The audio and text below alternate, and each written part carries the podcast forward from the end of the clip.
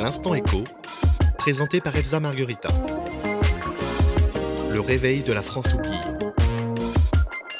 Avec Anthony Cortez.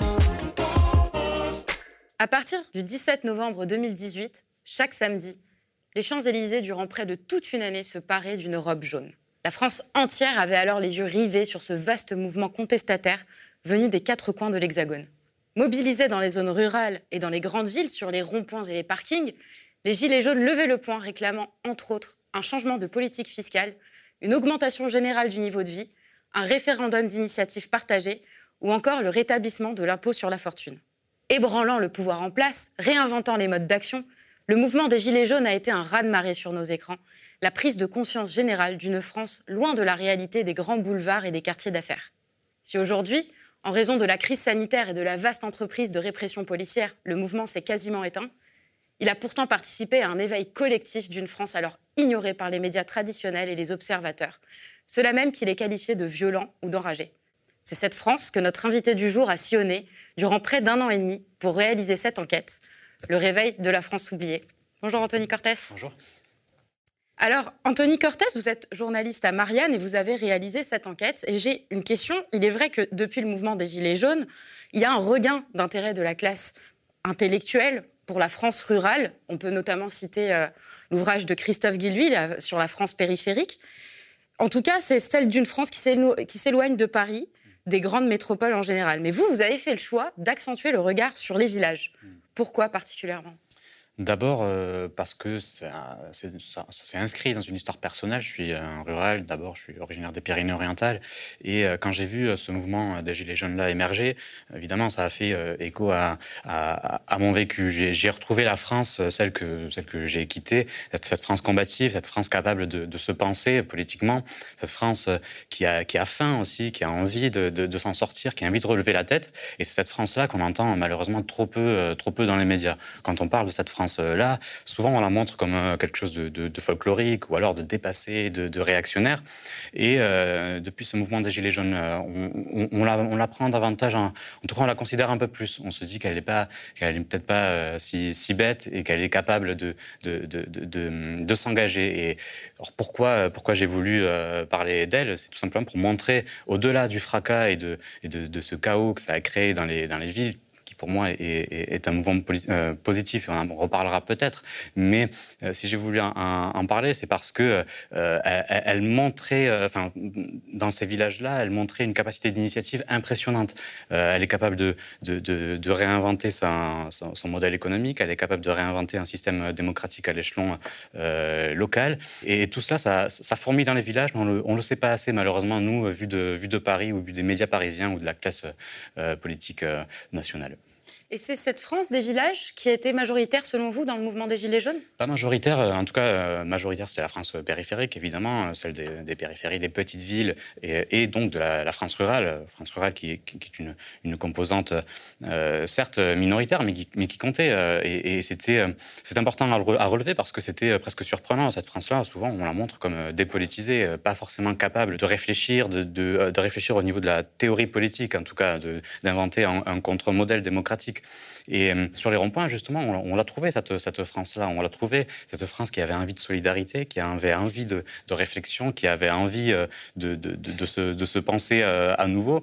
Et donc, elle n'était pas majoritaire, mais en tout cas, elle était là. Et il faut, il faut le montrer. Est-ce que, selon vous, la crise sanitaire, depuis le premier confinement, on le voit, les citadins se précipiter vers des domiciles secondaires dans la campagne, mm. est-ce que la crise sanitaire va permettre de se reconcentrer plus durablement sur cette France-là c'est possible d'abord parce qu'elle euh, a créé un, déclic chez les citadins. Euh, au-delà de, leur cas personnel, elle a, elle, réussi à montrer les failles euh, de, la ville. Alors, on, le voit, il y a par exemple un urbaniste qui s'appelle Guillaume Faburel qui le montre très bien, qui montre que le, Covid a touché les, zones très denses en population, donc, donc les villes. Ensuite, le, confinement, les différents confinements ont montré que la ville est déshumanisée. On a, on a vu ces citadins qui se sentaient très, très, très seuls et de plus en plus d'individus, euh, en tout cas électrons plutôt que maillons dans une communautés. Et au contraire, le Covid a montré que les villages et que la, France rurale euh, avaient, justement euh, les qualités euh, qu'on peut rechercher dans cette, période-là, c'est-à-dire une communauté plus restreinte dans laquelle on peut se, se penser en, en, collectif. Il y a aussi un cadre de vie particulier, de grands espaces évidemment, mais un coût d'installation moindre. Donc d'abord, ça a créé ce, ce déclic-là chez les citadins, et puis ensuite, ça a créé une phase de réflexion aussi. c'est-à-dire qu'on on, se demande euh, si euh, notre vie euh, n'aurait pas davantage de sens ailleurs. Donc, je pense que ça peut créer une, une, nouvelle ère, c'est-à-dire une, ère de, comment dire, voir, voir la population plutôt que de se concentrer dans la ville, penser sa vie aussi sur ces territoires qui, qui, peuvent proposer un certain potentiel et, davantage de, de, sens. Ça a donc fait créer cet effet-là dans la population et je pense que la classe politique, comme les médias, s'en saisiront et ça peut créer un, élan particulier. Oui. On a de plus en plus d'emplois aujourd'hui qui demandent à ce qu'on ait de grandes connexions euh, économiques et sociales. Ce sont des emplois qui sont permis dans mmh. les grandes villes, mmh. tandis que les métiers de la campagne, on le sait, sont quand même très menacés par l'industrialisation, les délocalisations, mmh. la modernisation en général. Est-ce que c'est malheureusement pas une trajectoire qui va durer? C'est vrai qu'on est dans une trajectoire, euh, en tout cas on est dans un déclin en, cours, c'est vrai. Il y a d'abord l'agriculture qui, portait les, territoires euh, ruraux, qui portait la France, qui était un moteur de, la France à l'époque, et donc la ruralité était un moteur de, notre élan. Euh, elle, est, plus qu'en déclin hein, depuis, la, Troisième République. Il y a eu la désindustrialisation, vous le disiez, mais il y a quand même un potentiel. Je pense qu'on n'est pas obligé d'accepter ce déclin et de se dire euh, que de toute façon, on ne pourra pas s'en relever et qu'il faut accepter euh, cet état de fait. Au contraire, et d'ailleurs, c'est ce que j'ai voulu montrer euh, dans, les, ce livre, c'est que les, villageois, les campagnards, comme on, comme on, le dit parfois péjorativement, se saisissent de, tout le potentiel des campagnes pour créer, pour créer une offre particulière de, services, de, commerce. Par exemple, ça peut paraître anecdotique, mais ces commerces qui sont repris sous statut associatif pour créer du lien, ça vient de citoyens, ça vient d'élus aussi. Euh, c'est ces communes comme Trémargat en Bretagne qui constituent une SCI pour euh, racheter des terres inoccupées et ensuite, euh, oui, une société civile immobilière. Donc, en fait, ils rachètent les, les, les terres alentours, euh, ouais, se, l'approprient quelque part, et puis ensuite, une fois que, la commune est propriétaire de ces terres, la loue à moindre, à, moindre coût pour ceux qui veulent s'installer, des nouveaux ruraux comme des locaux, et ensuite créer des épiceries qui, enfin, en tout cas, voilà, on crée les conditions d'un de, de, véritable circuit court pensé à, échelle locale. Ensuite, il y a aussi des citoyens qui créent des, des, euh, des, commerces ambulants, euh, qui, qui, essaient de répondre à un, vide. Enfin, voilà. Alors, je ne dis pas que ça va créer un, système économique nouveau, évidemment. C'est n'est pas ce que je suis en, train de dire. Mais en tout cas, a, a, a il y a ces bourgeons qui sont des sources, qui sont des sources d'espoir qui peuvent créer des emplois. Euh, et, puis, et puis ensuite, euh, je, termine là-dessus, mais il y a aussi une quête de souveraineté et d'autosuffisance, euh, que ce soit et d'autonomie, que ce soit alimentaire comme énergétique. On le voit par exemple à Ungersheim, en Alsace, qui a la plus grande centrale solaire d'Alsace. C'est un village de, 300 ou 400 habitants, je ne sais plus exactement, mais qui a créé 150 emplois. Tout ça pour dire qu'il y a quand même un énorme potentiel économique. Malheureusement, pour l'instant, euh, c'est davantage les citoyens et les élus locaux qui s'en euh, saisissent plutôt que la, la classe politique euh, nationale.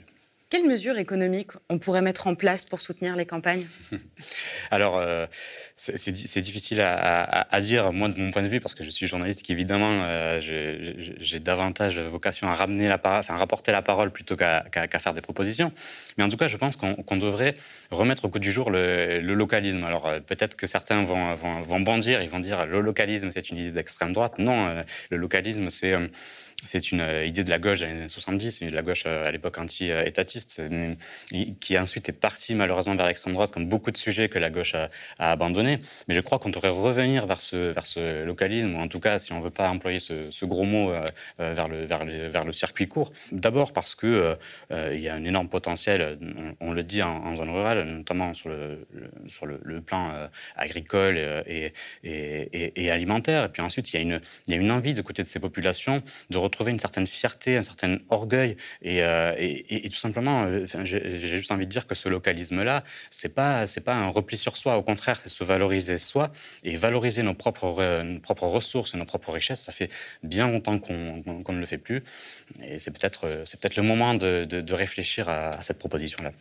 Et qu'est-ce qu'ils proposent pour recréer cette activité économique dans des endroits qui sont quasiment désertés aujourd'hui?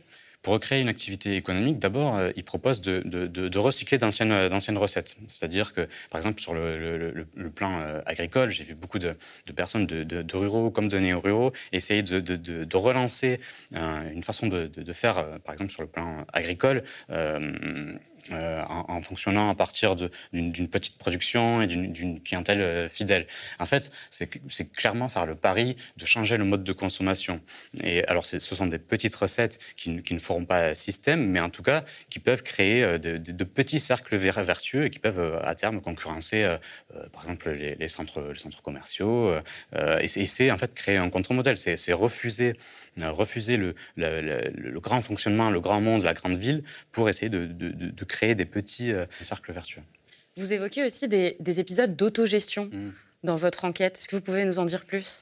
Alors c'est très intéressant parce qu'en fait, euh, quand, je, suis arrivé dans ces, villages, souvent, euh, j'ai pensé au mouvement autonomiste espagnol, c'est-à-dire de la fin 1870 à, la guerre civile espagnole. Ces villages qui ont voulu se penser seuls, qui ont voulu créer leur propre modèle démocratique, mais qui ont voulu aussi créer leur propre service public, leur propre système d'information, etc.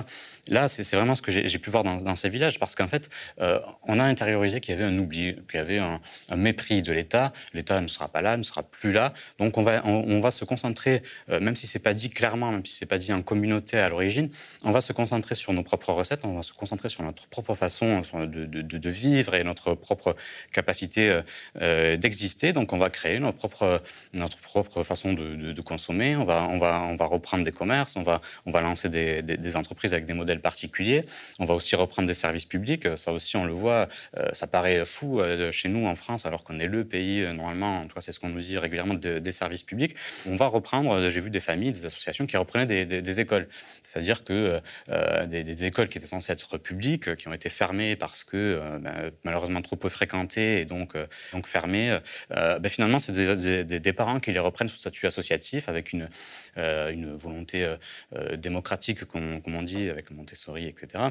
Et, donc ce, modèle d'autogestion-là, c'est vraiment, voilà, on répond à l'oubli, on répond à l'urgence euh, aussi parce qu'il y a encore des familles qui y vivent et on va créer nos propres, nos propres recettes. Alors, ce qui est intéressant dans le même temps, c'est que oui, il y a une autogestion, il y a une autonomie, en tout cas une volonté de s'autonomiser, mais en même temps, on ne rejette pas complètement le modèle euh, français et même pas le modèle jacobin, en fait. C'est ça qui est très intéressant, c'est-à-dire que quand on parle avec eux, dans la grande majorité, je ne veux pas essentialiser évidemment les ruraux, mais en tout cas, quand on parle avec eux, ils ne, se présentent pas comme en rupture avec, euh, avec la nation, avec la République. Au contraire, ils disent voilà, nous, on veut que la réponse vienne de l'échelon euh, central, euh, évidemment. On veut que la réponse vienne de, Paris, même si on veut quand même une part d'autonomie, notamment pour, euh, nos élus. mais voilà, on est, on est abandonné, on n'a a plus de financement. Les, différentes réformes territoriales de modernisation, comme on, dit bien souvent, ne, sont pas, ne sont pas pensées comme nous, ou en tout cas, pour objectif de, de, réduire, d'assécher nos finances. Donc, ben, il faut bien qu'on apporte une réponse, en fait. on ne va, pas se laisser, va pas se laisser mourir. On aime notre territoire, on aime, notre façon de vivre, on aime notre, notre culture locale. Donc on va se, se, retrousser les manches et puis, euh, puis on va y aller, on va se réinventer. Et quand vous évoquez euh, le municipalisme mmh. dans votre enquête, ce n'est pas quelque chose qui rentre en contradiction avec justement le modèle jacobin? Ça rentre en contradiction, mais ce qui est intéressant, c'est que c'est euh, une réponse temporaire. En tout cas, moi, c'est comme ça que je l'ai compris. C'est-à-dire, voilà, il y, a un vide, il y a un vide politique, il y, a un vide aussi, euh, euh, un vide politique au niveau local. Hein. Il y, a la gauche, ou d'ailleurs à droite aussi, mais on, s'est absenté, on, a laissé un, grand vide, et puis à l'échelle nationale, on n'apporte pas forcément les bonnes réponses. Donc il faut bien s'organiser. Et, et, le municipalisme, c'est quelque chose qui n'avait pas forcément de dans la campagne euh, en, 2014, par exemple. En 2014, pour les, pour les élections municipales, il y avait, euh, euh, si je ne me trompe pas, 7 ou 8 listes dans, toute la France. Et après le mouvement des Gilets jaunes, après les assemblées populaires de Commercy, on, en a, on en a dénombré plus de, plus de 300. C'est énorme. Évidemment, elles n'ont pas, pas accédé, elles pas accédé tout au pouvoir. Hein. Il y en a eu très, très peu. Mais, mais, mais ça montre bien que voilà, ce, ce peuple-là, ce peuple rural a envie de se réapproprier la politique, elle a envie de s'en saisir, elle a envie de réfléchir à des, solutions. Elle a envie de jouer un rôle aussi euh, dans, le, dans, le, dans le fonctionnement démocratique. Euh, donc voilà, le municipalisme est une réponse. Alors je ne dis pas que ce sera la réponse qui va, qui va, qui va s'installer dans les, dans les campagnes, mais en tout cas pour l'instant, euh, c'est un, un mouvement qui s'étend. Merci beaucoup, Anthony Cortès. À. C'est la fin de notre émission de l'Instant Écho. Si vous voulez connaître plus en détail l'enquête d'Anthony Cortès, n'hésitez pas à vous procurer son ouvrage, Le réveil de la France oubliée, aux éditions du Rocher. Si notre émission vous a plu, partagez-la sur les réseaux sociaux. Et pour soutenir l'information indépendante, devenez sociaux, faites un don aux médias et à bientôt. Le média devient une coopérative. Alors pour garantir son indépendance, n'hésitez pas à devenir sociaux et à nous soutenir sur le mediatv.fr. Et pour ne rien rater de nos contenus, abonnez-vous au podcast.